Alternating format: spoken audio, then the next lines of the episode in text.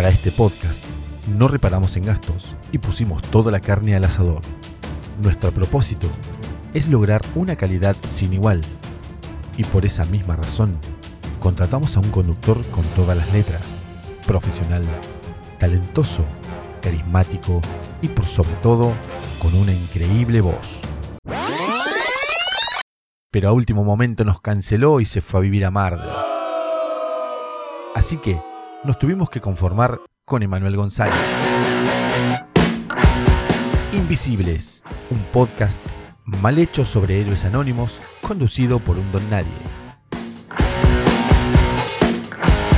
Podrías estar haciendo algo mejor que escuchar este programa, te lo advertimos.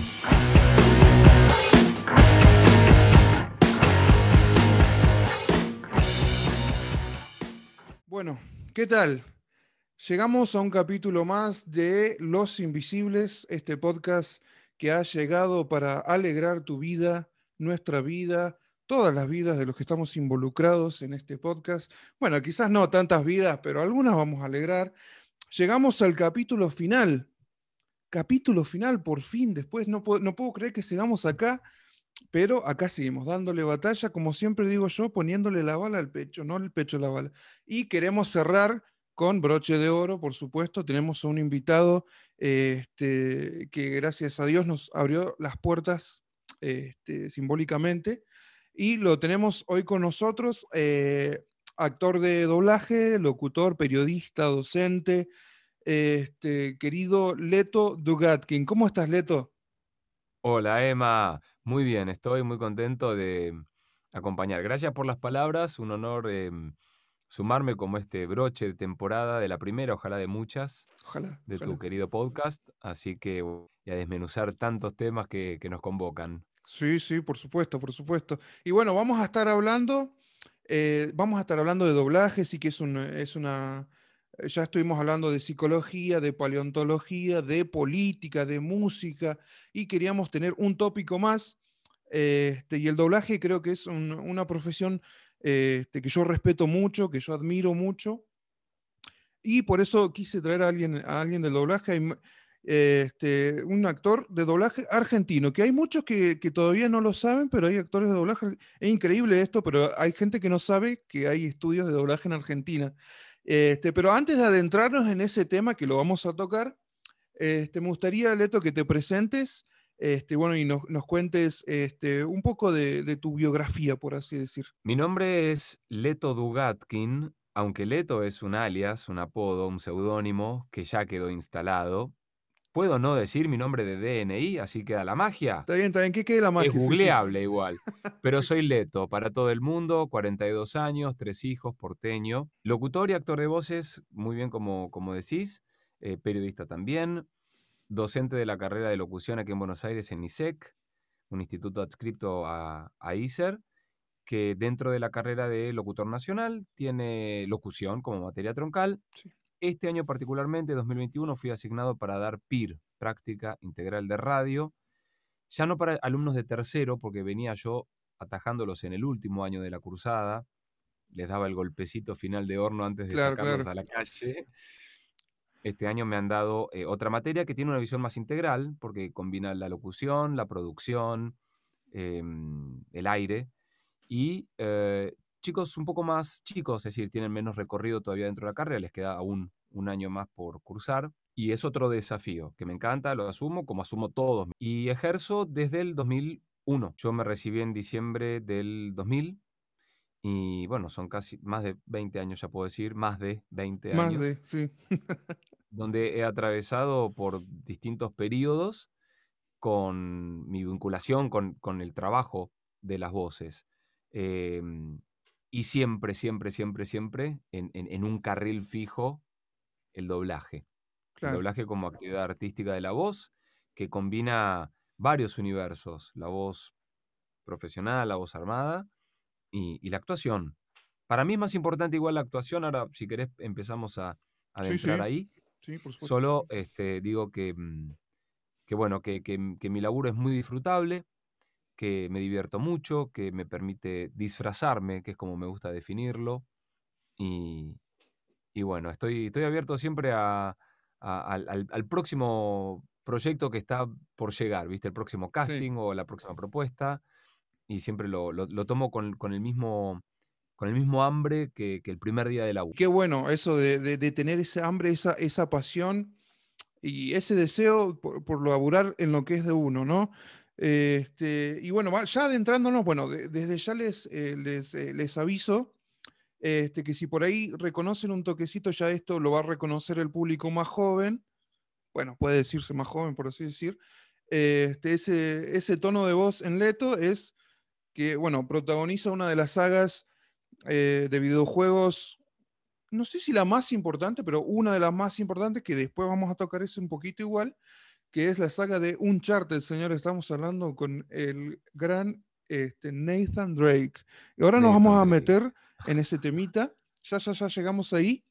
Y entre otras cosas que se hacen. Pero bueno, lo primero que, quiero hablar con vos, Leto, es esto de que cuando uno dice doblaje argentino, y esto lo hablé con una amiga la otra vez, y me dice, ah, el doblaje argentino es ese el de Los Increíbles que se hizo un doblaje y eh, yo lo que le dije, mi respuesta en ese momento fue que eso era un redoblaje con modismos argentinos, como también creo que lo tiene Cars este, y otras pelis por ahí. Hubo cuatro títulos, cuatro películas que se, que se doblaron acá en Argentina y permitíme corregir porque es, algo que hay que destacar. Sí, sí, sí, sí. Que, que, se han grabado al argentino de Buenos Aires. Claro, claro, eso es lo que quería.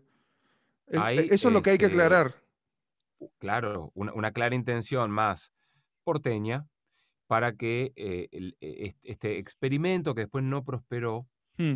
eh, replicara un modelo que sí existe, por ejemplo, en México o en los Estados Unidos, que es convocar a lo que ellos llaman las celebrities para que den vida a los personajes animados y uno, eh, bueno, potencie las ganas de ir al cine, porque la voz de El Burro la hizo en Estados Unidos Eddie Murphy.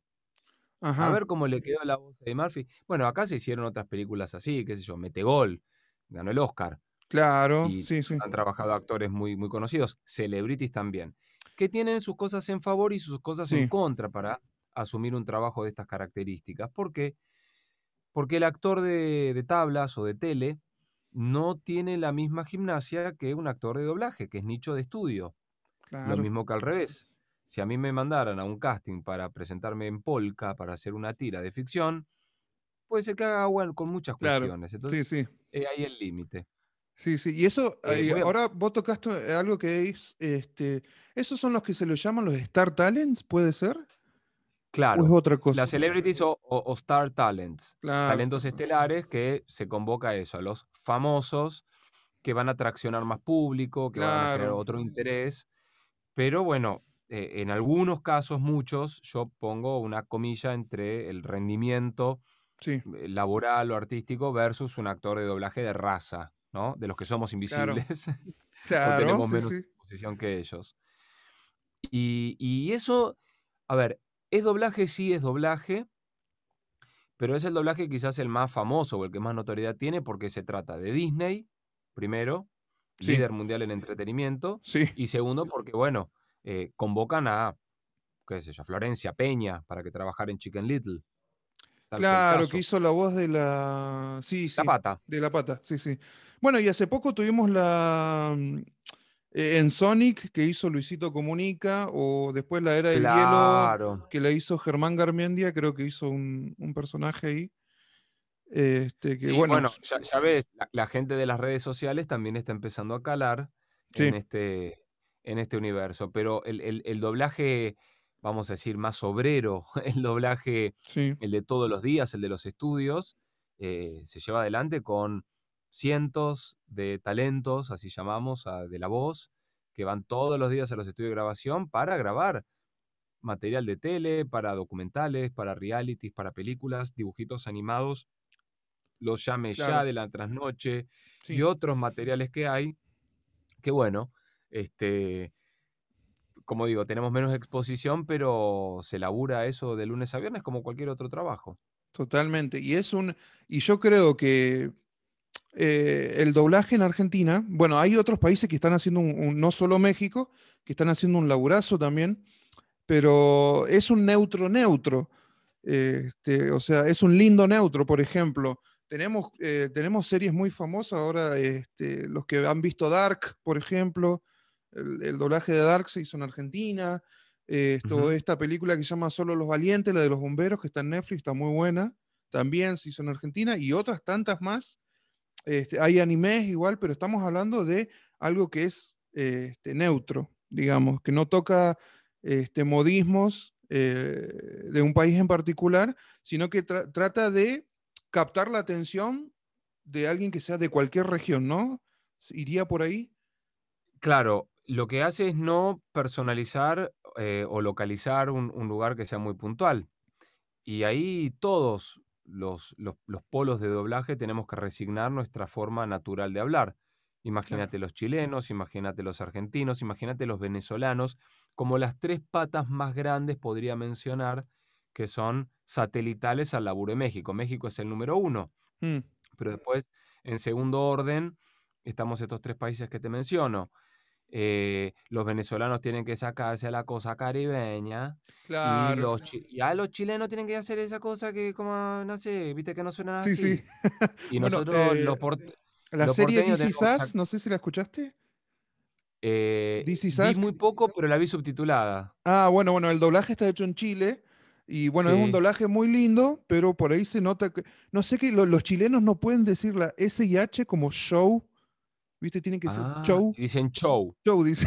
y te juro que. ¿Y sabe cuál tienen otra que se les pianta? Que yo la, enganché muchas veces.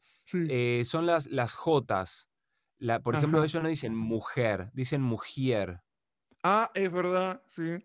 Entonces, eh, cuando en alguna pasadita dicen, sí, no sé qué, de la mujer. Sí. esto está hecho en Chile. Pero valga que es un, es un laburo em, de, transformación, ¿viste? Tenemos que convertirnos en esa cosa latina regional para que pueda ser comprendida en todo el mundo. Incluso hasta los mexicanos, te digo. No sé que México, eh, a veces, muchas, eh, saca, y sobre todo para el circuito que se llama Theatrical. Sí. Theatrical son las películas Los Tanques. Si bien viene un recontraestreno eh, animado, por ejemplo, para Disney, ¿perdón? Pochoclero, digamos. Pochoclero. Y tenés el doblaje que es em, neutro Latam. Sí. Y tenés el doblaje que es neutro mexicano, donde ellos se permiten jugar con algunos giros idiomáticos muy propios. Entonces vos tenés para elegir esa versión donde, ay, no mames. Sí. ¿Entendés? Y ellos hacen una versión con no mames y en la misma línea la repiten y dicen, ay, no, no molestes. Claro. ¿Entendés? creo que pasó con Río. Eh, ¿En Río hicieron así? bueno, ahí tenés un ejemplo. Sí, sí, sí, sí, sí, es muy posible. Aparte porque hay personas... Eh, bueno, eh, Shrek también. Está la mm. versión latina Em, más fina o más entendible en toda la región. Y después está la versión Shrek, que es exclusivamente mexicano, donde el, burro es un boca sucia, ¿no? y, se la pasa diciendo modismo que son propiamente de ellos, lo cual también le genera más, más gracia. Y está buenísimo. Claro, porque yo me acuerdo de ser chico y, preguntarme cuando, cuando, cuando escuchaba el doblaje de Shrek, me preguntaba, ¿qué quiere decir esto? ¿No? me, daba gracia, pero no lo entendía, digamos. Claro. bueno, ese es un flor de laburo de, los directores y de los mm. traductores que se encargan de la parte de adaptación de letra, para que a nosotros nos llegue al, atril un, guion puro, limpio y que no debamos estar, digamos, como corrigiendo eh, la letra que tenemos que dar. Simplemente ellos ya pensaron, eh, culturalmente hicieron, viste, como el, el pensarlo en la cabeza, lo reescribieron y, nosotros disfrutamos de eso también. Es un claro, laburo. Esto también da cuenta que el doblaje no es solamente la persona que hace la voz delante del atril, ¿no? Quiero decir, hay todo un proceso detrás y gente involucrada. Claro, claro, hay una, hay una labor importante que eh, este, requiere no de una persona también, sino de, varios, varios patrones y varias personas que se puedan sumar a esta, a esta labor. Leto, ¿Qué se necesita? Mira, yo te voy a decir una pregunta y te voy a dar mi propia respuesta, que es lo que creo yo, y vos creo que quiero que me, corrijas en, caso de que lo diga mal. Este, cuando la gente me pregunta por ahí, ¿qué se necesita para ser un buen doblador? Este, por ahí la gente suele pensar que hay que tener cierta tonalidad como grave o, baja, para que lo, entendamos todos. Este, pero yo pensaba el otro día, en las series vemos todo tipo de personas y todo tipo de timbres de voz, o sea que no necesariamente tenés que tener una voz ultra grave, creo yo, este, sino lo que, lo que se necesita es un proceso, me parece que, de aprendizaje, de estudio, de labor. Este, quería preguntarte qué te parece, Leto. La voz es un instrumento más, eh, lo mismo que si fuera una orquesta, donde hay una cosa coral y tienen que sonar instrumentos. Bueno, en una película o en cualquier material audiovisual hay muchas voces y cada una tiene su timbre. Su timbre es el color de la voz, vamos a decir. Hmm. Pensar que únicamente alguien que tenga ese color o registro de voz puede hacer doblaje es totalmente erróneo, porque eh, nos lleva rápidamente a una cosa, te diría, hasta vieja o culturalmente aceptada, que aquel que hace broadcasting o que tiene la potestad de estar delante de un micrófono, necesariamente tiene que tener voz de locutor o una voz trabajada profesionalmente. Y el doblaje nos invita permanentemente a dar naturalidad. Para que un personaje de una película sea creíble, tiene que sonar natural. Si es un viejito, tendrá que ser un viejito, no un señor haciendo de viejito con una voz grave, que no sé qué, porque a los cinco segundos uno dice, qué doblaje de porquería este, no, no, la, voz forzada, la voz no sé qué, no queda. Entonces, ¿qué permite también el, el doblaje como industria? Democratiza ¿no? Y permite que todas las voces sean aceptadas porque todas tienen lugar. Incluso hasta el que tiene algún, este, mm, vamos a decir, este, alguna patología. ¿Por qué no? Alguien que suena medio ronco, no sé qué, tiene que ser un mafioso italiano. Claro, ahí va pintado. O alguien que tiene algún problema para hablar, algún defecto, no sé qué.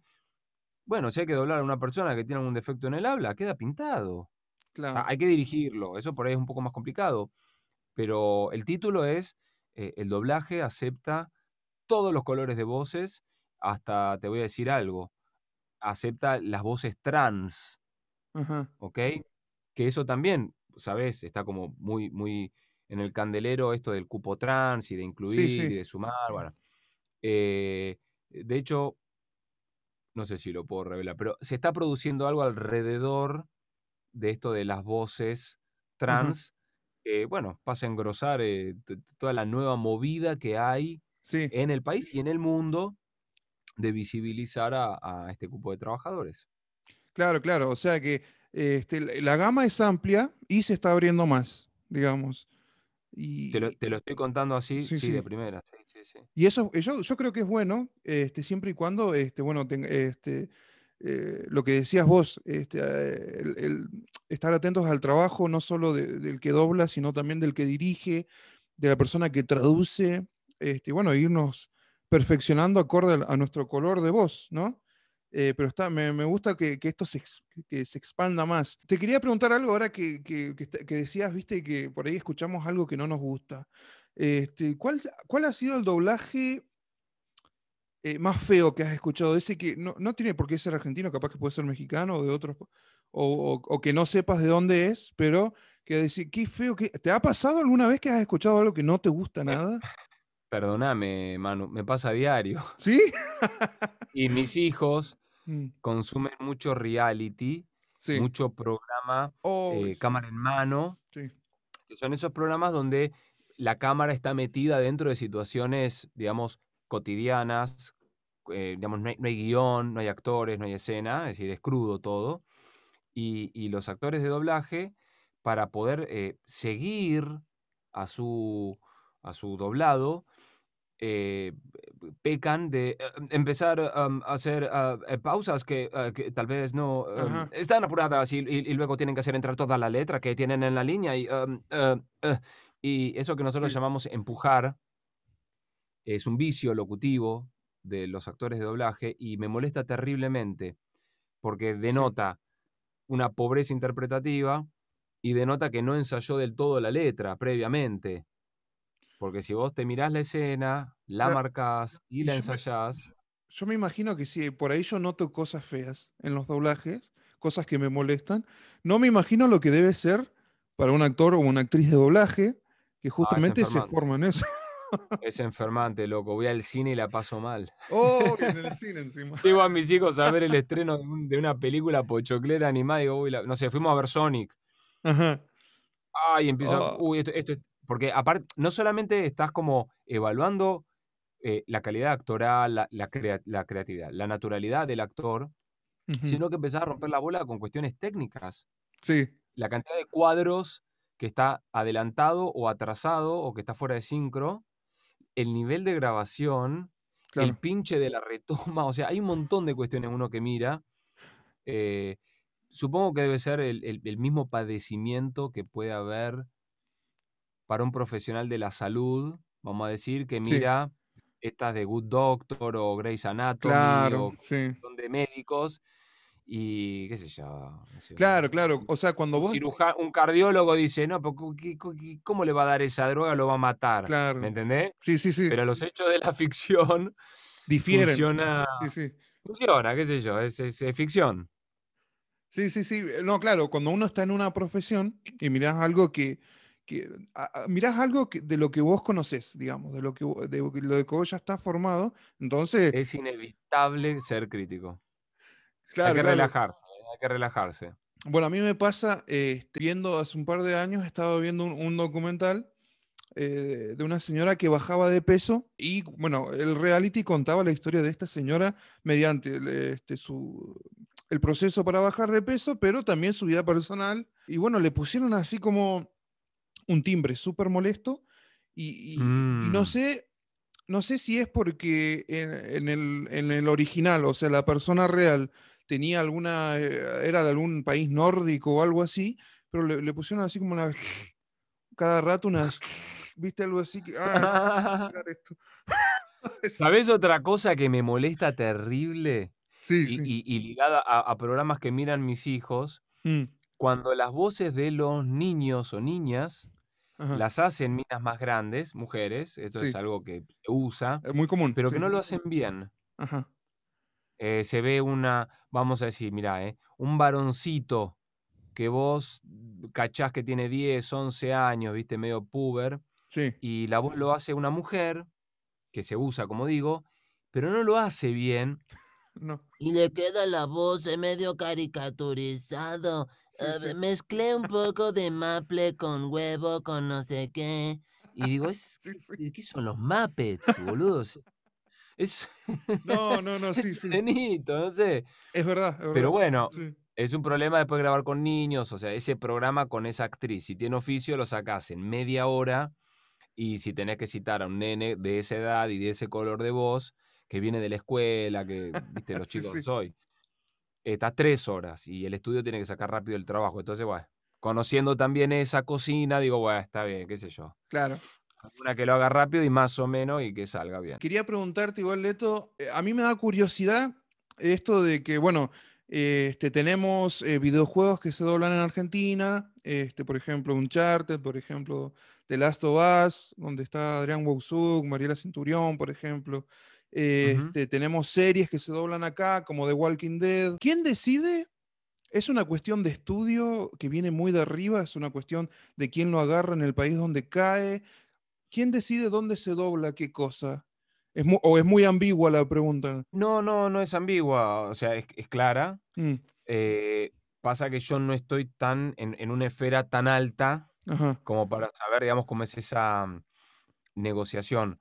Lo que sí te puedo garantizar es que eh, acá en Argentina, y vamos a hacer más recorte, acá en Buenos Aires hay por ahí dos o tres empresas proveedoras que son bien de doblaje para videojuegos ajá, y a alguna de ellas les cae el pedido del cliente, o quizás el cliente le pidió presupuesto a las tres, o a las dos, o a dos de esas tres, ajá. y ellos con su gente, con sus decisores, este, directores de, de casting, bueno, empiezan a ver el material y empiezan a pensar, ¿viste? Dice, uh, este, bueno, este podría ser, no sé, Emanuel, podría ser Leto, podría ser este, podría ser el otro Claro. y, y comienza el proceso. Comienza el proceso. El proceso es convocarte a un casting. Sí. Esto es así, ¿eh? Castear, Es muy difícil. ¿Eh? castear, digamos. Se hace un Castear cast- siempre. Mm, Pero aparte porque eso es una mm, como un derecho del cliente. Sería hasta un poco como invasivo que el estudio le diga, no, mira, la voz de este personaje la va a hacer Adrián Boxú con nadie. No, claro. para, la- Como- para el caso de Last of Us. Seguramente se mandaron cuatro, cinco, por ahí hubo dos o tres rondas hasta de casting, hasta que terminan decidiendo. Si el estudio hace un buen negocio con la distribuidora, con la productora, con la animadora, no, digamos, no, no sé quién es el cliente que está detrás o quién es el último con el que hablan en la cadena, Sí. eh, el laburo es de ellos y a partir de ahí ya toman las decisiones ellos. Ponen un director, ponen a alguien para, para casting y se empieza a armar. Y cuando está elegida la selección, cuando está armado el once inicial, Claro. se empieza a ensayar y se empieza a trabajar, ni más ni menos. Mirá vos. Yo pensé que era como una cuestión Por, por eso, por de- eso quiero remarcar esto. Sí, No todos los actores, y acá se pone en juego también la, la onda que tengas. Acá hay estudios en Capital con los que yo laburo un montón, y hay laburos que no, y laburos, y hay estudios que no me llaman. ¿Por qué? Eh, porque no, no, no hemos pegado onda, qué sé yo. Claro. ¿viste? como en todo. Y, y viceversa. Y tengo, mira, yo ahora est- estoy dirigiendo documentales y convoqué a un, un primer actor de acá de Capital y me dijo, no, mira, yo a este estudio no, no, no, no quiero, o- Ah, no quiero grabar. Sí. Me dice, la verdad, lamento tener que decirte que no, porque me copa la convocatoria, esto, lo otro. Dije, pero, ¿cuál es el problema? Muy, muy sucinto. Tuvo un tema con unos pagos Ajá. se le atrasaron unos pagos y después que reclamó unos bolos que no estaban, qué sé yo, me dijo, mira, la verdad prefiero con ellos no ir. Chabón que graba en todos los estudios mucho, pero en este no. ¿Entendés? Bueno, pasa. Mirá vos, como. Claro, yo pensé que era una cosa de. Sí, o sea, en- entiendo que se realizaban casting, pero pensé que era netamente casting de actrices y actores para diferentes roles. Pero ahora, con tu respuesta, es como que el casting es más general, digamos. No solo de personas, sino de, de estudios, por así decir. Es que el primer casting lo hace el cliente Mm, con las productoras de sonido que hay en Buenos Aires. No sé, viene Sony y seguramente le pide presupuesto a dos o tres. Pero es algo básico de la negociación de cualquier empresa antes de comprar un insumo o contratar un producto, un servicio. Necesita comparar. Entonces le pide precio a uno, a otro, a otro, compara, ve, qué sé yo, y elige. Voy a laburar con González Sonido. Ok, bueno. Vos tenés tu elenco seguramente. Sí, claro. Tenés tu sala de grabación. Sí, claro. Tenés tus traductores. Sí, claro. Y bueno, y ahí ya delegan en la productora. Si tenés buena llegada, si formás parte de los primeros actores dentro de ese estudio, bueno, tendrás más chance de ser convocado para ese proyecto. Me queda más claro ahora. E- Eso era algo que siempre me preguntaba y algo que me generaba, viste, esa curiosidad, pero ahora me, me queda más claro. Y ahora quiero ir este, con el proceso de doblaje. Entiendo que no será lo mismo doblar un documental que un reality o un videojuego que una serie o una película. Eh, eh, entiendo que cada uno tendrá su proceso diferente o es todo lo mismo. ¿Qué decís, Boleto? Tienen puntos en común y tienen mm, puntos particulares. Lo común es que en cualquier caso llegamos al estudio y no tenemos ni la más remota idea de qué vamos a grabar. Sí, sí. Sea un proyecto que te lo vas a sacar de encima en cinco minutos o si tenés tres o cuatro horas de citación, lo cual es pesado. Ajá. Pero vos llegás en ascuas a la sala, te preparás frente al atril, te nivelan el micrófono y empezás a grabar y escuchás al director que te dice, tu primera entrada está en la página tal. Y vas al libro, al guion, pi, pi, pi, pi, y te pones. Eso como generalidad. La segunda generalidad es que en todos los casos tenés que estar con los sentidos a flor de piel. Es decir, tu trabajo, una vez que vos cerraste la puerta de la sala de grabación, está al servicio de dejar todo, todo. Todo significa tu arte, tus ganas, tu naturalidad para dar credibilidad. El doblaje es credibilidad, lo dijimos Sí. al principio. Entonces, si venís con quilombo, si llegaste tarde, si te peleaste con tu pareja, em, no sé, así tengas fútbol después con los pibes, que estás como, dale que... Dale que O pica, sea, tenés dale. que concentrarte ahí. Eso es para el laburo que encares. Mm. Después del profesionalismo, tu entrega para poder este, hacer buenos ensayos y buenas marcaciones iniciales previas a grabar. Así puedes armar como la estructura de cómo, cómo encarar la interpretación. Y bueno, tratar de ser lo más efectivo posible para que el laburo fluya. Claro. Ok, ya miraste, ya marcaste, ya ensayaste, vamos con la toma 1. ¿Es buena? Bien, vamos a lo próximo. No es buena, vamos a otra, vamos a otra, vamos a otra. Si va a estar tres horas por cada una, empezá a ajustar cuestiones de tu trabajo porque tienes que Sí, ser sí, más me imagino. efectivo. Wow. Y después, bueno, em, los personajes que tocan de acuerdo con lo que yo llamo género, Mm, si es ficción, si no es ficción, si es docu, eh, película o videojuego, que es lo que vos mencionaste, eh, ahí sí ya podés empezar a hacer como un doble clic y tiene particularidades. Ya, Acá te voy a hablar más como actor. Sí, sí. Eh, las, pel- las películas, los videojuegos, tienen una lógica propia porque tienen un universo propio. Decir, te metes en un dibujo o en una película, vamos a decir, de Marvel, sí. y sos un superhéroe, y bueno, tenés toda una vida que tenés que, aunque sea esas dos horas de grabación, creerte que estás adentro de ese Claro. universo. Que distinto es un médico, qué sé yo, que viene a dar un testimonio después de una operación, qué sé yo. No sabes de medicina, pero sí tenés en claro que es un profesional, que es un tipo como vos, como yo, que yo, que lo agarraron en cámara, no es muy televisivo el tipo, y Hmm. habla lo más natural o lo más que improvisa, porque habla de- solo de lo que sabe. Claro. Entonces, eh, entendiendo que algunos tienen un, un universo más rico, que son personajes más complejos, hasta incluso, bueno, si hay que caracterizar más que más, corre por un carril, mientras que todo lo que es la voz humana normal, lo que se llama el spokesperson, Sí. o sea, la persona hablando normal, em, bueno, se parecerá más a vos en tu vida diaria, digamos, cuando vas a al supermercado, ¿viste? Buena, ¿qué tal? Sí, Buena, ¿cómo andamos? esta tarde. Sí, sí. ¿Eh? ¿Qué tal? ¿Cómo andamos? ¿Todo piola? ¿Qué tal? ¿Cómo andamos? ¿Todo bien? ¿Viste? Por ahí regalas un poco de articulación, ¿todo Sí. bien? Y, y- y los otros, los personajes no, tienen toda una cosa hasta de composición física. Este, es un abogado que no sé qué, o camina torcido, o no sé cuánto, o es más gordo que vos, ¿viste? Es como, Claro. eh, eh, te te tenés que ir acercándote a eso, ¿viste? Está esto, mirá, y, yo, y vos me dijiste, eh, claro, el doblaje es credibilidad, como lo dijiste vos, Sí, si no molesta terriblemente. terriblemente, molesta mucho, sí. Claro, la- y la gente dice eso. Nah, el doblaje Sí. es una mierda. Si, si-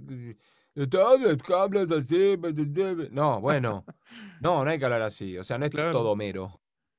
Y, y esto igual creo que va en eso de, sobre todo en las películas que son animadas, me parece a mí, o, o los videojuegos por ahí, suelen eh, contratar personas porque eh, para, les gusta el tono de su voz, pero para que hagan de sí mismos, porque eh, lo- o sea, los castean por, porque quieren que pongan un poco de su esencia natural, digamos, de ellos en los personajes, ¿no? Pero en el caso del doblaje, es toda interpretación, o sea, y, y, eh, y hay que ponerle el cuerpo a esa interpretación para que, para que suene eh, este, lo más posible. No sé si es a la versión, eh, lo más llegado a la versión original, pero eh, a, lo- que podemos percibir nosotros de esa versión y por eso respeto mucho tu, tu labor. Por eso el, el doblaje es credibilidad y eso se me va a quedar. Bueno, la, la mayor credibilidad la empezás a ganar, o el mayor porcentaje de credibilidad, lo, lo, lo ganás cuando vos tomás la decisión de lo que nosotros llamamos acá el match. Cuando haces la juntada, el match, sí. en inglés, el, el- el link, la conexión de un talento de voz que vos tenés en la cabeza o en mi banco de voces, que digo, ah, ah, tal chabón lo puede hacer Emma, adentro. Sí, Eh, de- muchas veces yo cuando hago citaciones por privado, por WhatsApp a, a- a- a mis actores, sí, les escribo algo, eh, te- escribiría algo así como, che, tengo un, tengo un investigador de tiburones que es un Emanuel González. sí. ¿Entendés? Porque al loco lo escucho en inglés y el Y flow que tiene al hablar, eh, o sea, es, es un Emanuel González, ¿entendés? Mm. Y convoco así. Hola, tengo un Gustavo Dardés para, para asignarte. Es un tipo de 47 años, no sé qué, que es este, un, un forense, un paleontólogo. Bueno, ¿Entendés? Y ahí ya Claro. gané mucho. Porque ahí, como director, estoy apelando a que eh, en- entre los personajes, el, el- el actor de doblaje y el Sí. doblado, se van a parecer bastante. Van a hablar de una manera muy casual y natural. Y ahí voy a ganar la creatividad. Eh, la creatividad, la naturalidad. La naturalidad, claro. Y por ende la credibilidad. Digamos, porque la naturalidad lleva a la eso. claro. Sí, sí, sí, sí. Y eso está, eso está muy bueno. Por eso, y yo creo que tenemos muy buenos act- actores y actrices acá. En algún momento en la segunda temporada voy a ver si, si traigo a alguien más de doblaje. eh, si traigo alguna actriz, ya que tenemos un actor. Eh, conozco a Mariana de Iraola, que es- me, gu- me gusta mucho su trabajo. Bueno, también tenemos a Alejandro Graue, que es el de, está en The Good Doctor, por ejemplo. Que. Alejandro tiene un, muy lindo, muy lindo Falls. canal. Claro, Viper en, en Gravity Falls. Tiene un muy lindo canal que se llama este, Ale Graue. Dale, Ale. Dale Ale. Este, muy, muy lindo canal. Eh, bueno, Leto, este, quiero que me hables eh, de Uncharted. Porque, bueno, Uncharted es una, una, una serie. Primero que nada, te quiero preguntar. Eh, ¿Te, gustan los videojuegos? ¿Has tenido algún acercamiento a los videojuegos? Eh, este, es, como de ahí, de, le- de lejito nomás, no entendés mucho? ¿O tenés una partecita gamer, por así decir? Soy gamer, ¿Sí? absolutamente. ¿Qué- y, y- y eras en Ahora ese estoy- momento? Ahora, estoy o- grande, ahora estoy grande, soy papá de tres, preadolescentes, es decir, tengo tiempo cero Cero. para meter.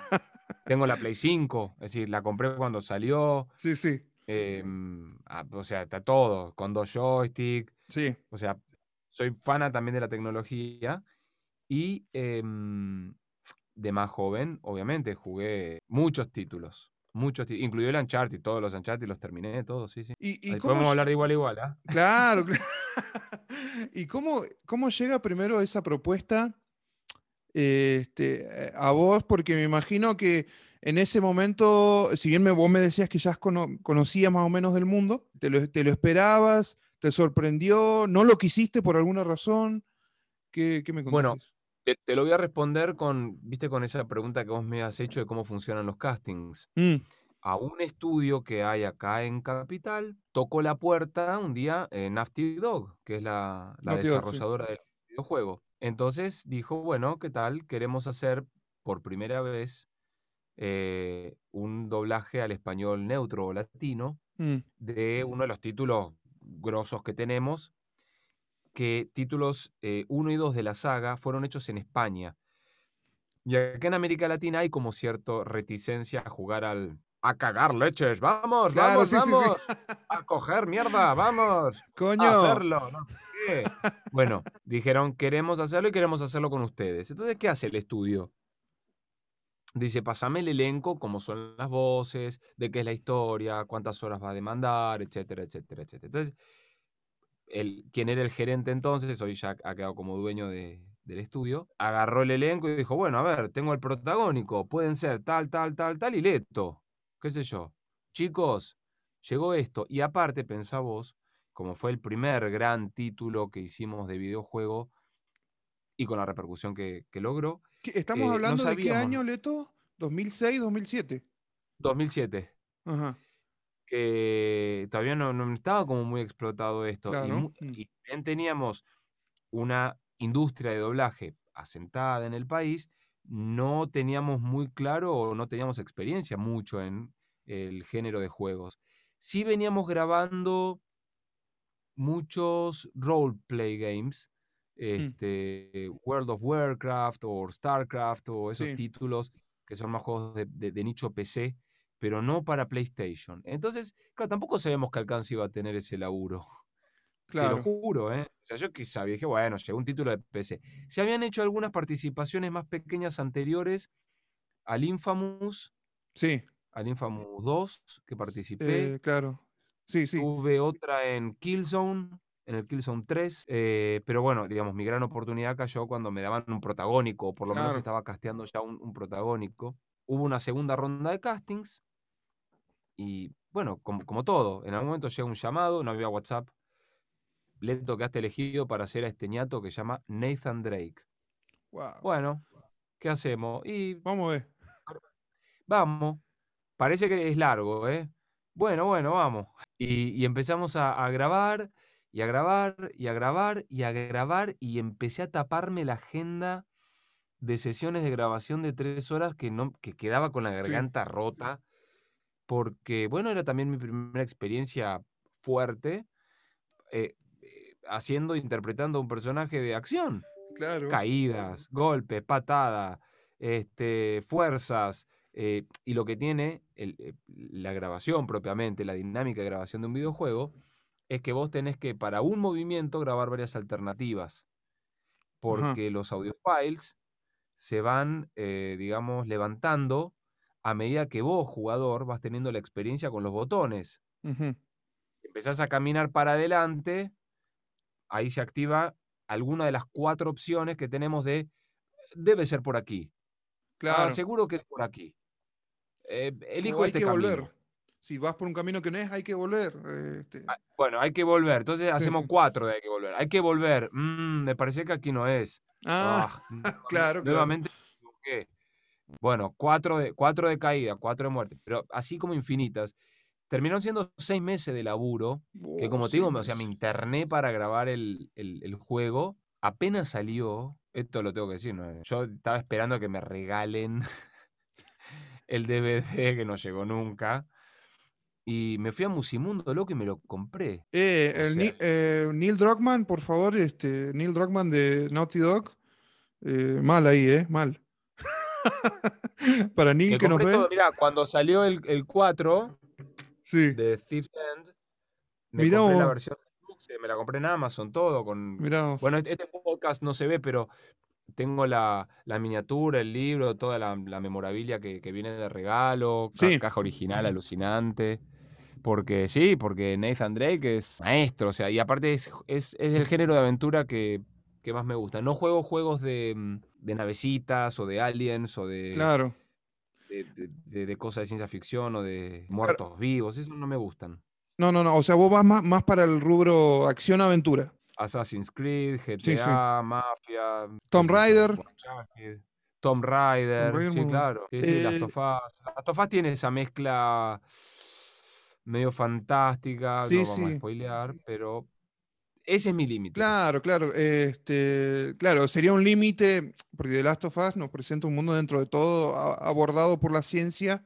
eh, lo- lo- lo- el- el- Bueno, pero los eh, personajes son humanos. Claro, eso, eso. Los personajes son muy humanos. Y creo que igual hay que ponerle humanidad a todos este, lo- los personajes, aunque estén en un contexto sumamente fantasioso, digamos, ¿no? Porque, y me imagino, y esto me, me- me hace, me hace preguntar que habrá sido difícil, sobre todo la primera vez, porque como Nathan camina y se le caen tres edificios, esto de gritar y, ¡oh! y la fuerza y todo eso, eso se hace mucho y hay que repetirlo, me imagino, ¿no? Claro, y es lo que te digo, o sea, no solamente hay que repetirlo para que la toma quede la mejor, Sí, sino que sobre ese grito de caída tenemos que hacer variantes. claro. Eh, yo me acuerdo que por aquella época ah, te- también hacía como el, el- el coaching con mi foniatra y iba una vez por semana a, a verla al consultorio para poder como volver a punto cero, porque quedaba como muy manija. No es que llegaba a mi casa, no es que llegaba a mi casa, querida, llegué, está la comida, hola, me voy a ir a bañar. Tiramos No, una, no, una cuerda era en el- en la luz y salimos.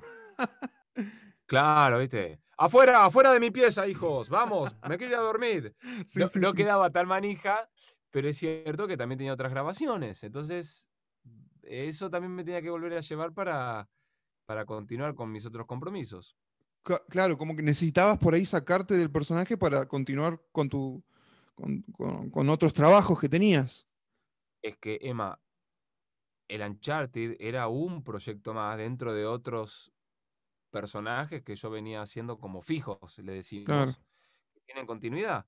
Qué sé yo, por ahí era, no me acuerdo ahora, pero por ahí tuviera un papá en una serie, qué sé yo, que era una cosa en, en- en la antípoda del, del superhéroe, y, y era un tipo que hablaba como en este registro, no sé qué, entonces tenía que aprender Claro.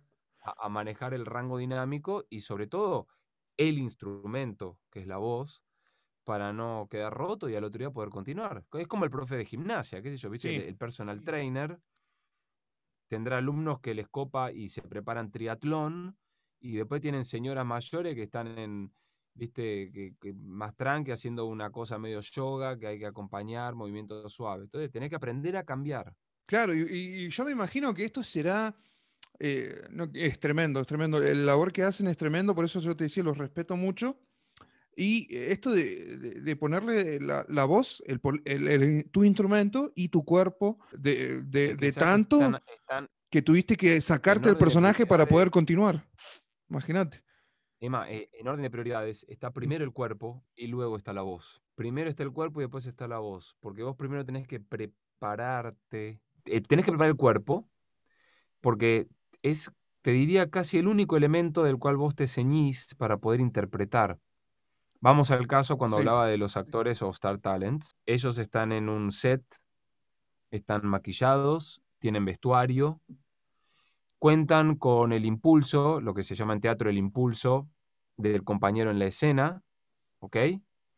Y, y- y bueno, y, tienen hasta como un orden técnico de cómo va a estar la cámara, cómo va a estar la luz, eh, cómo la continuidad sigue, porque el plano corto acá, no sé qué. Nosotros, en el estudio, somos nosotros, en bermuda y, y remera Claro, y sí, si querés, y para poder recrear esa verdad que tenemos que brindar, si no nos agarramos de la composición física, de la memoria emotiva, del oficio también de los años, eh, no podríamos trampear todo eso de lo que carecemos, que es una diferencia con lo que menciono de los actores, por ejemplo, de imagen o teatro, vamos a decir, Claro, o, o tele.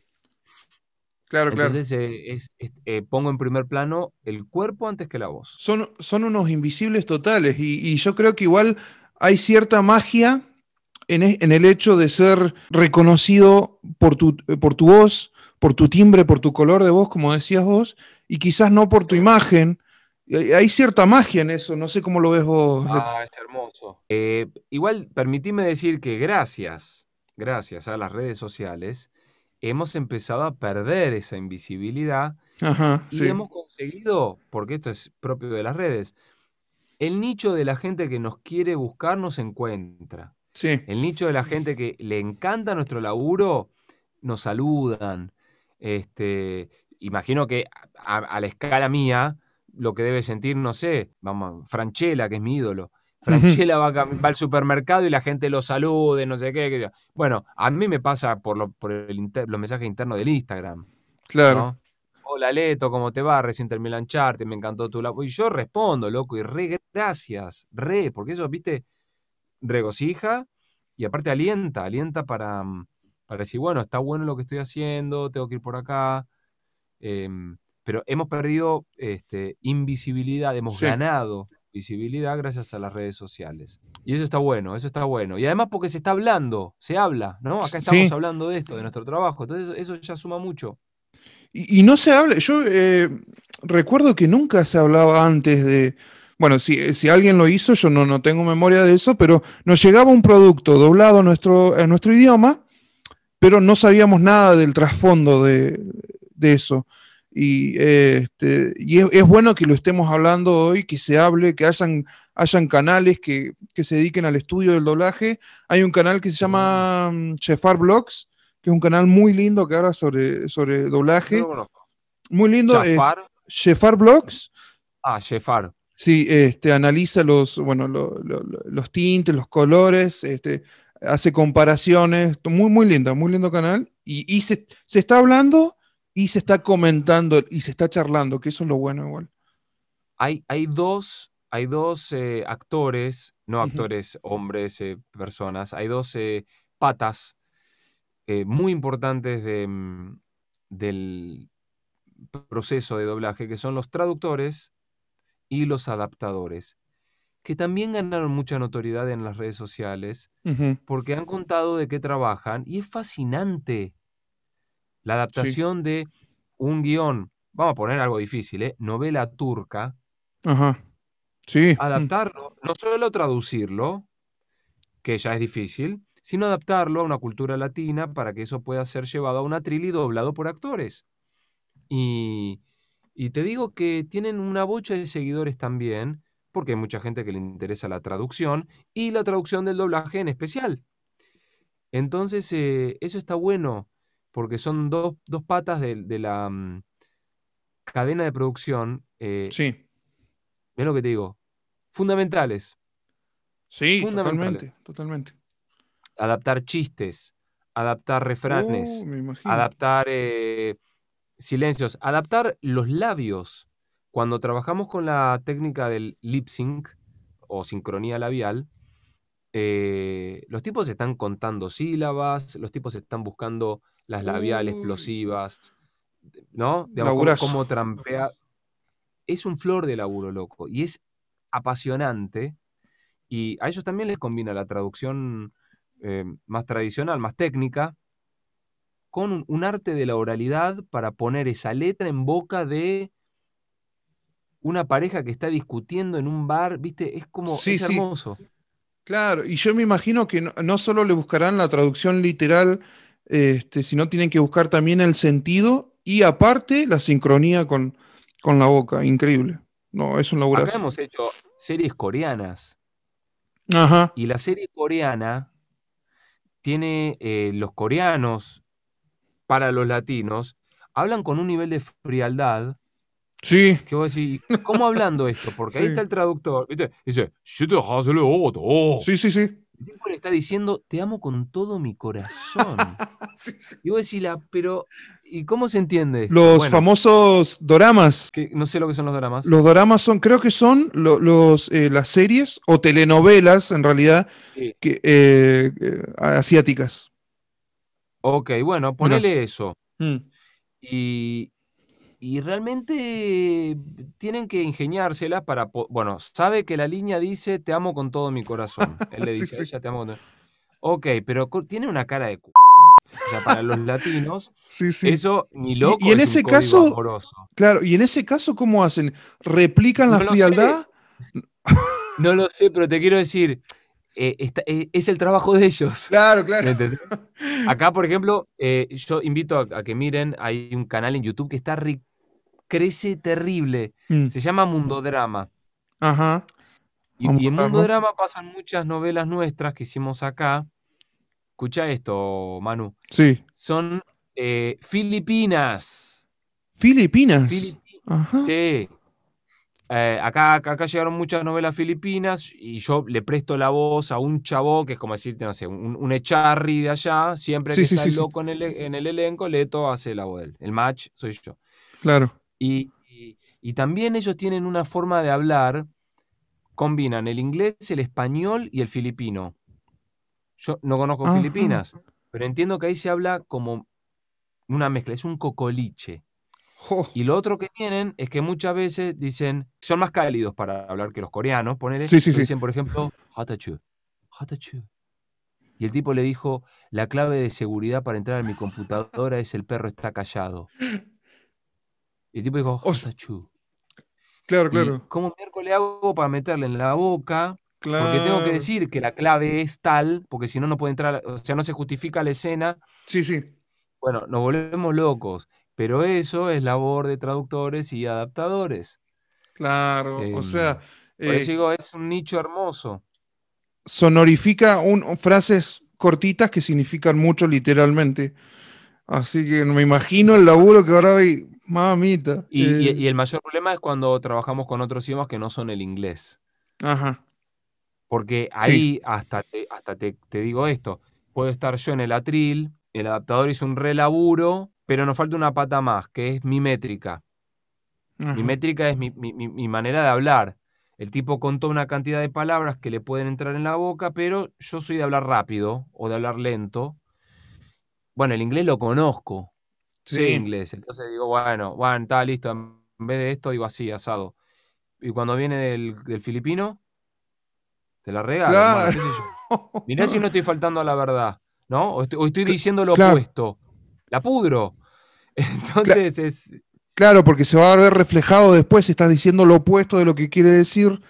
No, O sea, no, no metería mano en, en una traducción que me llega de otro idioma que no sea anglo. Claro, ¿no? porque- Igual acá hicimos de todo, hicimos series, qué sé yo, en alemán, en francés, en italiano, en portugués. Este, pero eso, al- lo portugués se parece, el italiano lo tenés, claro, sí, sí. ¿no? Alguna abuela italiana, algún familiar, algún conocido tano, ¿viste? Sí, sí, sí. Claro, y por ahí tienen palabras que son este, fonéticamente parecidas, entonces por ahí las sacás, digamos. Así que Sí, bueno, me estás mostrando un mundo que, que no conocía y que me interesa mucho. Vamos a ver si para la segunda temporada tra- traemos a alguien de, alguien de adaptación, de alguien de algún traductor, traductora. Yo te puedo recomendar, sí, sí. buenísimo, buenísimo, porque me parece un mundo fascinante. Por ejemplo, a ver, hay, hay un montón de latiguillos, las sitcoms, Sí, o, o cual- o cualquier pues, cosa que venga de Estados Unidos. Ellos tienen muchos you know, sí, sí, sí. eh, ellos tienen un montón de, de- de muletillas que en el español, Ah, viste, eso te, quería preguntar. sonar para la mierda si a cada vez, a cada frase le metís un, "Ah, tú sabes, eh, tú sabes, tú sabes, sí. tú sabes. Bueno, ellos adaptan, Claro, adaptan ese you know y lo transforman en algo para que quede fluido al latino. qué laburazo. Yo no podría, te digo. No, pero es, es hermoso, es hermoso, porque Es es, un laburo de laboratorio, es hermoso. Leto, te quiero preguntar algunas cositas personales, entre comillas. Por lo A general su- suelo preguntar, eh, este, Calzo 45. Soy patón. ¿En serio? ¿45? Sí, Estamos iguales. sí, vamos. Te 44 y medio. Es que me, ya, te vas a reír, soy 44 y medio, pero me compro 45 porque uso la plantilla ortopédica.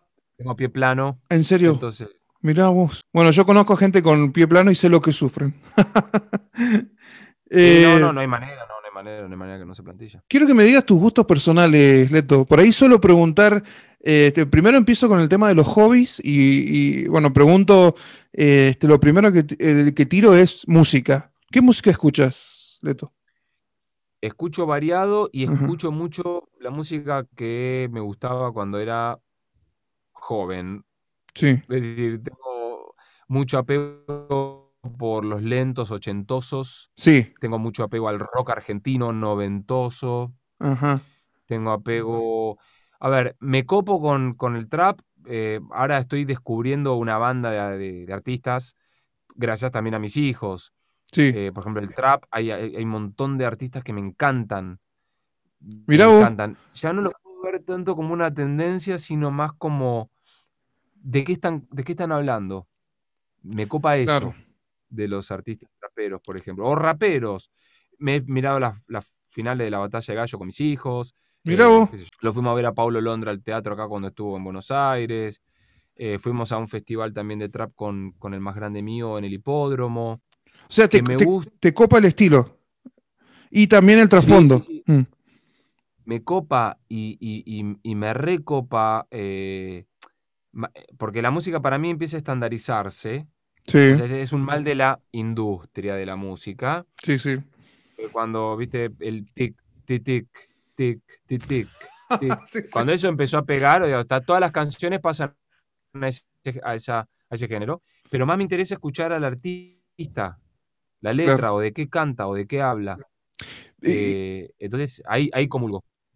¿Y me podrías decir tus top 5 artistas o discos? Yo por lo general pregunto discos, pero si me decís artista está bien igual. Mira, no, no sé si tengo discos completos, Ajá. porque nunca fui a escuchar discos completos, pero rápidamente te podría hablar. George Michael como, como Sí. solista, Increíble, fascina. George. me Mm. fascinaba. Me gusta Queen, Queen Ajá. todo, Queen, Beatles como bandas. Eh, me gustan los Pentatonics, Sí, que es un grupo de chicos que hacen a capela. Me fascina, me fascina la No, muy- gente que hace eso. muy, muy grosos, muy grosos, sí, sí. Eh, y ellos como máximo exponente, salieron de un The Voice, creo, en Estados Unidos, ganaron un concurso de estos tipo La Voz, Claro, sí, sí. y, y son unos grosos totales. Y de hecho, estuvieron en Buenos Aires, tocaron acá en, en- en el Teatro Vorterix, y no, no lo manejaron mucho. Y hubiera pagado Ajá. mi ticket para ir a verlos, ¿eh? Me los perdí. Mirá Me los vos. perdí, lo lamenté, lo lamenté terrible. Lo sigo en Instagram, lo si- tengo el canal de YouTube, lo sigo, lo sigo. Los No, no, quiero, son, son muy talentosos, son muy talentosos, sí, sí. pero porque soy, una, soy un, un disfrutador de, de aquellos talentosos con la voz. Sí, Por eso hincapié en esto de la capela. Lo mismo, por ejemplo, que los imitadores de voces. Me fascinan los imitadores de Sí, voces. sí. divierto, los disfruto mucho. Y bueno, y acá del orden nacional, mirá, te diría, de lo que más oigo es Virus. ajá. Escucho Virus y en segundo lugar, Sandro. Sandro, ¿te gusta? Mira vos. Amo a Sandro, loco. Porque, ¿sabes Sí. qué? El tipo interpretaba las canciones. Hoy puede quedar un poco, eh, como decimos en el doblaje, overreacted. Claro, Sobreactuado. sobreactuado. Ya se pasó. Sobreactuado. Puedo decir, habla todo, ¿viste? así como una Sí, cosa sí, que. sí. Pero, loco, la poesía que hay en esas letras, Mm, eh, la profundidad, los diálogos, las recreaciones. Eh, la semana pasada, por ejemplo, estuve escuchando Leonardo Fabio. ajá. Leonardo Fabio, las canciones eran guiones. El tipo recreaba diálogos adentro de las canciones Mirá vos. y. No, no, no, o sea. Una locura. hay- No, escuchalo, escuchalo. Y, y- Cantaba y- horrible, ¿eh? Ah, Pero- sí. Sí, no, no está bueno. No, no, digamos, no, no, te vas a aburrir. Pero las canciones, si vos te dejás llevar, se cuenta algo. Hay una Por historia. eso no tolero. Por eso no tolero el mami, mami, te gusta tu pum pum pum pum pum pum, dame, dame, dame, dame, co, O co, sea- con, con, con, que me quene, quin, quin. Eso no. O sea que podemos decir que vos. reggaetón no. Ni en pedo. Va, en pedo sí. En pedo sí. en pedo lo escucho, boludo, ¿cómo no? Pero, sí, sí, sí. a ver, para subirme al auto, Sí. conectar el Bluetooth y elegirme una linda playlist este, para disfrutar un viaje largo, Sí, largo, hoy todo de largo, porque está- es un desastre el tránsito. claro. 20 minutos mínimo de auto. Bueno, de todo esto que te acabo de mencionar, sin dudas paso por uno de estos lugares. Y Sandro sería tu, tu uno, el uno. O Sí, por sí, menos sí, sí. cerca. Sí, sí, genial. Como solista argentino, sí, sí, Sandro. Sandro, aparte, tiene una mística, hay, hay personaje, hay una historia. Es, Bueno- eh, o sea, hizo algo distinto, muy difícil de igualar o imitar. Bueno, eh, lo que tuvo bueno es que ahora hace poco, hace poco no, hace un par de años que salió la serie, creo, que ayudó mucho que la- había mucha gente joven escuchando a Sandro. Siempre estaban los clásicos boomer, viste, que, ah, recién escuchan Sandro. Pero está bueno que se descubra igual. Este, música que por ahí antes no escuchabas. Bueno, en, en mi casa con mis padres no se escuchaba Sandro. Mm, Pero sí, te puedo decir, lo descubrí de más grande. Lo- yo lo fui a ver a, mm, al imitador este, que es como el oficial, creo que se llama Andrés San Martín. Andrés San Martín, el 5, un 5 que vino de River, que duró muy poco. ¿Cómo se llama? Ajá, ah, sí, este. Que, que Bueno, San vino, Martín es el apellido. que estuvo en la temporada o que eh, salió al toque, ¿no? El chabón hizo un montón de Gran Rex y, y lo fui a ver al teatro Sí. y, y yo creo que lo vi a Sandro. Pero, O sea, yo comulgué con, con esa magia que tenía el gitano. sí. porque el loco hacía un espectáculo donde recorría tres momentos de, de Sandro. El Sandro que, que trajo el rock rebelde Sí, para, para la Argentina, en una época de mucha, este, mucha bota y mucho, sí. mucha represión. Él fue un símbolo de esa rebeldía, campera de cuero, fumar, este, Sí, sí. minitas, el auto, los muchachos. Em, después una etapa ya más de artista consagrado, este, un poco más romántico. Y, y la última etapa de él, este, más dedicado al bolero, más dedicado a, a sus chicas, Claro. a su público de señora grande. Pero yo te garantizo que repasás este, la poesía de sus letras y es como escuchar el buen tango. Vos sabés que al tango todavía no le, no le encontré. A mí igual me cuesta un poquito. Me cuesta, sí, sí. Me cuesta también, pero creo que ya lo voy a abordar. Ya estoy en una edad en la que voy a entender cosas que Claro. se cantan ahí en el tango. Pero él tiene tango, eh, Sandro tiene tango. Vamos a ir ya, este, ya te voy a ir liberando. Este, entramos ya a la recta final del, del podcast. Eh, películas, Leto. ¿Cuál Volver sería tu, tu, tu top 5? Volver al futuro. ¿En, la- en el 1 Sí, o en el puesto futuro. 5? En el, en el 1, en el 2, en el 3. En el 3, en Eh, en el trilogía. Soy muy, soy muy básico, ¿eh? Sí, sí. Escuchá, volver al futuro adentro. Mm. Misión imposible. Oh, a mí me encanta Misión Imposible. Misión Imposible. Mm. Sí. Eh, Tiene mucho hate, ¿eh?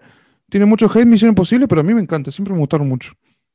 sí, bueno, se enojan con, Con Tom todo. Cruise, que es medio apático. Sí. yo. Ah, sí, Pero sí, sí. también hay, eh, tiene universo, o sea, todo lo que tenga mundo me gusta. Mm, mm, Eh, mm, no ciencia ficción, me pasa lo mismo que con los videojuegos. claro. Te podría decir eh, mm, Jurassic Park.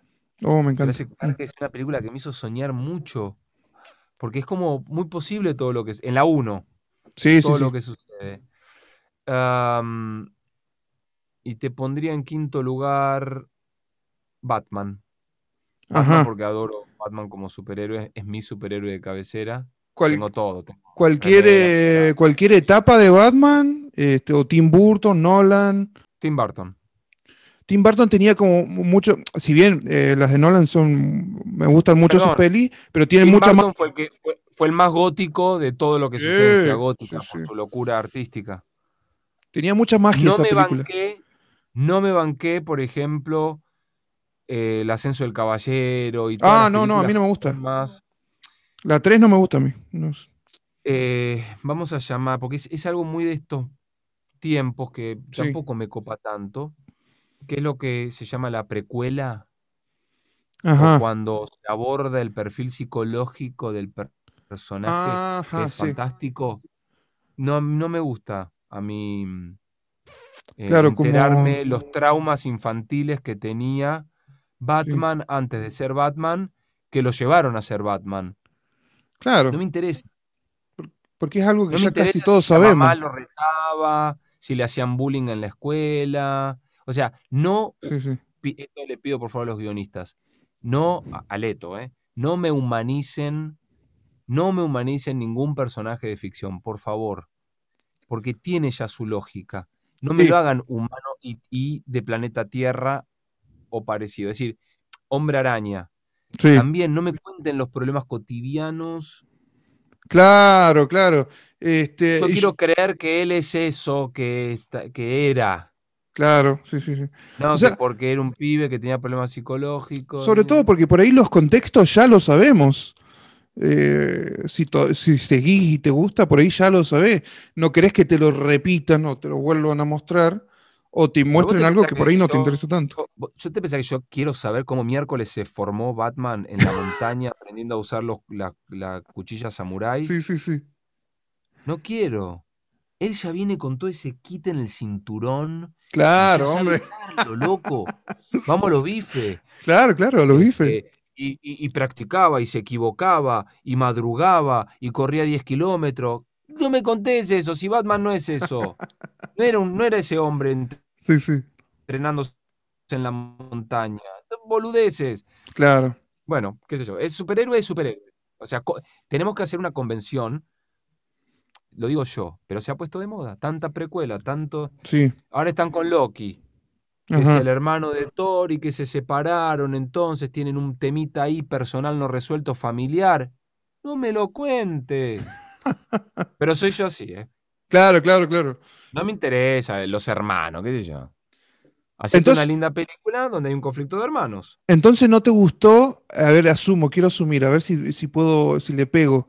¿No te gustó el Joker? ¿Sabes que yo que me, me voló la peluca, boludo? ¿Sí? Porque viste que el Joker aborda mucho su, su contexto, Tenés, digamos. sabés que tenés recontra razón. Pasa que. Sí. Lo trata desde otro Bueno, punto de vista, sí. No, no, es que tenés re razón. Eh, quizás porque, bueno, eres este villano, ¿viste? Claro. Y del villano es, es- es más suculento.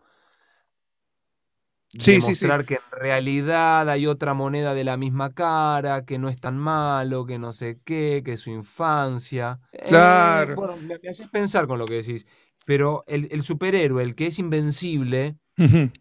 yo quiero seguir eligiendo verlo invencible. Entonces Claro. no me conté sus debilidades. La otra cara de la moneda. la sopa. Desde Joker te banco porque es, eh, bueno, qué sé yo, por ahí tiene más sentido.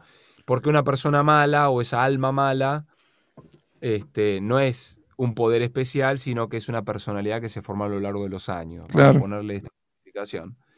Eh, me voló la peluca la actuación de Phoenix. Mirá. Claro, o sea, te interesa, te interesa ver que el, eh, por qué el malo se hizo malo, pero el bueno ya está. No tenemos que saber por qué se hizo bueno. Claro, claro. O sea, no quiero, no, te voy a decir una, vuelvo a volver al futuro. Mm, No me cuentes cómo era el doctor J.M. Brown de joven, claro, sí. cómo- o cómo empezó a estudiar la teoría del condensador de flujos para viajar al pasado o al futuro. Claro. Quiero sí. saberlo. ¿Está? El tipo tuvo 30 años para hacerlo, se cuenta en la película. Pero no quiero ver sus días en la universidad. No me copa. Bueno, Volver al contrario. futuro siempre va, fue muy directa en ese, en ese sentido. Siempre fue muy de. De hecho, cuando en la primera película, este, directamente ya se conocen Marty y el doctor y van a, a los bifes. Eso, te, Claro. eso te gusta a vos, que vayan al directo, digamos. Sí. No me los muestren tan, eh, tan humanos o, o con, o con sus miserias humanas o sus debilidades mundanas. Claro. ¿Entendés? Si hablamos de superhéroes o héroes de ficción, vamos a la ficción a fondo. A ficción. Opino yo. Claro, claro. Vamos con la ficción Es a como, fondo. es, como, es como revelarme mucho el juego de cartas. Si no quiero, no quiero. Si a mí me gusta dejarme llevar. Claro, ¿Qué es eso la fantasía? totalmente. Totalmente. Bueno, Leto, este, te voy a soltar, te voy a liberar. Este, quiero agradecerte por, por haber estado, por haber compartido. Te quiero hacer, yo pe- me, me dije a mí mismo, no voy a hacer como eso que, que le piden, ¿sabes? Haceme este, haceme este, pero me, me Ah. gustaría, me gusta, ¿a vos te jode eso? ¿Te jode que te pidan que hagas algo, que hagas No, alguno de tus no, no, personajes? No, me jode, no, no me jode, no me jode. Yo me divierto. Claro. Eh, claro, eh, es una labor que, que te gusta y que amás y, y no te molesta que te lo pidan. Sí, y, y- y sé que también eh, quien, quien lo pide lo, lo, lo quiere, le gusta, lo admira. Entonces, bueno, no, no me cuesta. Claro. Distinto de ser, no sé, qué sé yo, tengo un amigo que es oftalmólogo. Y estoy en el club y no le voy a decir, che, ¿cómo es el tema de la córnea? ¿Cómo, cómo, cómo pasa la luz por el ojo? Y yo, sí, yo sí. dice, déjame romper la pelota, hermano. Hablame del fondo de ojo. Claro. Ahora, si vos me decís, no sé, mandar un saludo, decir no sé qué, o no sé, se me ocurre el general Don José de San Martín para Paca Paca, Sí. hacerlo, yo lo hago con mucho gusto, hasta me transformo acá al tiempo que lo doy. Así, haces, haces morfosis, que también estuviste en Dino Trueno, de Power Ranger, ¿no? Sí, señor. Mira, Ahí estamos, mira vos. Dino Thunder. Dino Thunder, muy, muy buena serie, ¿eh? Dino Trueno me gustó mucho. Después de la original, Sí, Y Uh. Dino Trueno es una de las más vistas ¿eh? y más queridas de, de las 20 temporadas que ya llevan Sí, los Power sí, sí. Rangers. Bueno, yo perdí, si bien perdí mucho el hilo, pero la primera fue, la primera temporada me, me marcó mucho de chico y, y Dino Trueno fue la única que me hizo volver. Vos a- sabés que, bueno, qué bueno, qué, qué alegrón. Em, vos pensás que nosotros para trabajar el doblaje, esto lo voy a contar así, no Sí. le quiero romper la magia ni a vos ni a nadie, Ajá. pero nosotros miramos a veces las escenas como en cámara lenta para poder ver bien la boca Ajá. y, a- y- y sobre todo en las escenas de acción. Ajá. Si vos pasas a los Power Rangers despacito, vas a empezar a ver a los dobles de riesgo. Ah, eso es verdad, sí. son los Stand Master. Claro. O sea, los dobles de riesgo que se tiran. Cuando no tienen máscara, ¿eh? Cuando tienen máscara no sabe quién está dentro. Claro, pero cuando son los pibitos, ponele, que tienen ahí contra una bandita fuera del, del colegio que se agarran y qué sé yo. ¡ah! ¡ah! ¡ah! ¡ah! Bueno, y pasás despacio la escena, por corte, ves que entró el doble de riesgo, se tiró de un quinto piso, corte y vuelve a hacer el tuyo, boludo. o sea que en la velocidad no lo ves, no, Sí. no lo detectás. Ah, te pasa lo mismo que cuando te Claro. cuentan que Batman no tomaba la sopa de chiquito. Decís, bueno, ¿para qué me lo contás? Bueno, Pero- hay, hay videos de eso en YouTube, ¿eh? Hay videos donde. de- hay, hay varios videos donde se ven lo- los stands, los dobles, ¿viste? Esto. Eso. Acá hay algunos planos, viste, que, no sé, medio cuadro se le ve la jeta, viste. Stand Matter, sí, chabón. Pero a la velocidad no, no lo notas. No, no, pues está bien hecho. Claro, claro, claro. Solo cuando, gracioso eso. Solo cuando lo alentás te das cuenta, digamos. Bueno, Leto, eh, este, me, me despido y me gustaría que, como este ya es el último episodio, es el último episodio, gente, de, De la temporada. de la temporada de Invisibles, este, ojalá vengan más. Me gustaría que puede ser. Ah, primero la última, ultimísima pregunta, ya, y con esto cerramos. Adelante, vamos. ¿Cuál de, de los Uncharted fue el que te gustó más? Mi- el mío preferido es el 3, si bien el 4 tuvo un cierre súper nostálgico y súper bueno, que a mí me gustó mucho. Este, el 3 es el que más me gusta a mí, sobre todo la escena del desierto que me encanta. Pero ¿cuál es tu favorito, Leto? También diría el 3, ¿eh? ¿Sí? Ah, Sí. el 3 a mí me encanta, me encanta juego. Por intensidad de juego, eh, incluso por haberlo hecho, te diría, bordado, porque fue la primera experiencia. Al 4 ya entré como más tranquilo, Claro. porque ya nos conocíamos, porque ya había como otro flujo de laburo. Y, y si bien la historia tiene, bueno, mucho de cinemática y mucha historia, mucho background, también Sí. hay mucha revelación del perfil psicológico del personaje, de su historia familiar. y qué- Sí, sí. Pero bueno, es como la, es la tendencia. Eh, yo creo que el 3, sí, sin dudas. Sí, es el que más. Sí, lo, no. lo disfruté más que el 4, más que Sí. el 2 y el 1, que lo jugué después. Claro, claro. Yo en un, en un momento era el 1 mi favorito, porque bueno, fue mi primera experiencia, pero el 3 en su momento me voló la peluca, bueno, y el 4, me, ni bien salió el 4, dije, este es mi favorito, por una cuestión de impacto, que era el final, ya no iba a ver Sí, más, a- no, no. no iba a ver, Lo- ver lo- más a Nathan Drake, entonces fue como el impacto, pero con el tiempo me, se fue asentando más ese gustito más por el tercero. El 4 lo que tiene, que al ser muy largo y tener mucha Sí. cinemática, eh, también me vino bien por mi edad. Vos pensás que ya lo jugaba a los tre- ya lo jugué a los 30 y largo. Ajá. y Entonces me jugaba una misión y miraba la cinemática. En otra época la hubiera salteado para Sí, sí. avanzar rápido, ¿viste? Para cumplir misión. y- pero está, está excelentemente. O sea, Sí. le sobra calidad técnica, le sobra calidad técnica. No, no, no, muy bueno. Este, creo que hemos llegado a un punto increíble.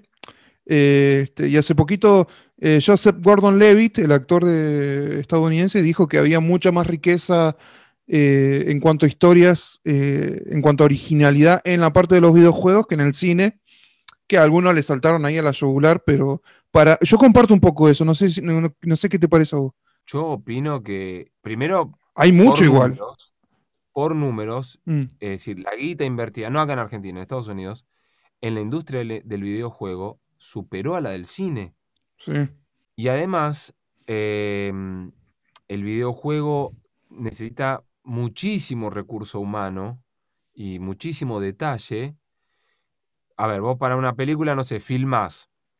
Filmás con un croma y después lo generás de vuelta en la computadora, qué sé yo. Vos el videojuego tenés que hacerlo todo de cero.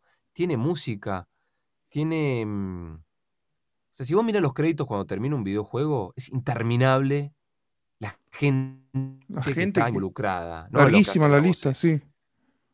Larguísima. No termina más. Este, y además que son historias que son riquísimas, Sí. mm, súper complejas. Eh, recomiendo Ghost of Tsushima, cuyo Sí. protagónico es Ale Graue, Claro. que prim- es este, otro de los títulos de este año. Sí, muy buen juego. Ahí Hermoso juego. participé yo con... Sí, también. También- O sea, yo vi las previews, no lo jugué al juego. Ajá, eh, y algunos gameplay ahí en, el, en algunos canales de YouTube que sigo. sí. Eh, o sea, tiene una calidad, Mm, todo. O sea, es una recreación de un mundo todo por computadora. Tiene diseño, tiene inteligencia artificial, tiene música, tiene guion, sí, sí. Tiene actuaciones. O sea, No, le pasa el increíble. cine, Y ar- le pasa el eh, trapo. sobre todo en temas de guiones y en- eh, de historia, digamos, riqueza en cuanto a historia y también en cuanto a, a la parte artística, también hemos llegado a un punto muy elevado en los, en los videojuegos. Ah, son artísticamente muy lindos, eh, este, eh, acorde a los conceptos que quieren tratar. Algunos son muy oscuros, pero igual son lindos en su oscuridad y otros son, son más coloridos. Porque el videojuego, además, lo que le aporta al, a quien tiene la experiencia, es eso, es la experiencia. Sí, Vos vas al cine, te compras tu balde de pochoclo, te sentás quietito, tic, tic, tic, comes pochoclo y mirás. claro. Pasivo total. En cambio, el videojuego te invita a que vos tomes el control y que vos también comandes cómo va a ir esa historia. Te Claro. podés poner los pochoclos, pero sos el dueño del joystick. Voy para allá, voy para acá. Se me abrieron tres misiones nuevas. ¿Cuál agarro? ¿La 1, la 2, la 3? Claro. Una situación más inmersiva. Es inmersivo, entonces es toda una experiencia que a vos te, te mete. te mencionaba, con la Play 5 me vino el ¿Te, te vino un juego? Hombre Araña Miles Ah, Morales. Ah, no El- lo jugué. El, último. Sí, sí. Te vuela la peluca. Me dijeron cosas muy buenas de ese juego. Los gráficos, te sentís realmente saltando de rascacielo en rascacielo en Nueva York. y, y terminaste una escena recontra intensa que tuviste que matar a 3, 4 de los malvados. Se calma la acción, apoyás tu control y te sentás a disfrutar. Cinco minutos de peliculita que tenés que mirarla para poder entender cómo va a continuar la historia. Y en eso te vibra el joystick. Brr, brr, brr, brr. Llamado, viste, Claro. de vuelta. Uh, pantalla, ¿no? Misión. Listo, agarrás el joystick, te volvés a poner en voz en, en protagonista de esta historia, inmersivo. Y así, loco. Y ahora le sumás la realidad virtual, o sea, es un combo que, que- que invita a tener algo mucho más copado que el cine. Sí, totalmente. Totalmente de acuerdo. Así que bueno, Este, y sobre todo porque, bueno, estamos viendo remakes de remakes de remakes, de reboot, de reboot, de remake, Sí. de reboot. sí, sí, sí. El cine también agotó mucho eh, creación de mitos nuevos y estamos viendo a Loki, qué sé yo, que, ¿no? Sí, sí, y así un montón de, de películas, y Superman, y Batman, y bueno, qué sé yo. claro. Está bien, está bien. Está bien, está No, bien. no, Es, no. es- lo que vende, digamos, es lo que, es, es lo que Les gusta. garantiza el éxito de, de, de boletos. Sí, sí, totalmente, totalmente. Eh, Leto, me gustaría que, como, como Nathan es una parte importante de, de mi vida, de nuestras vidas, de muchos de los que estamos mirando esto, me gustaría, puede ser que Nathan Drake pueda despedir este podcast. Este, primero me despido yo, les digo muchas gracias, gracias por acompañarme a través de este viaje.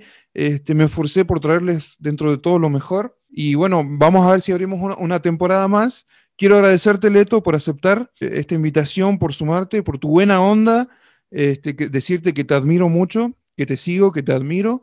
Eh, te admiro tu trabajo, tu profesión, tu pasión. Voy a dejar los links de tus redes adosados acá al- a la descripción de este video para que la gente te pueda seguir.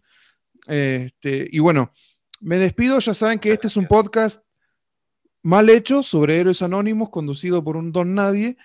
Esa es la frase con la que siempre finalizo.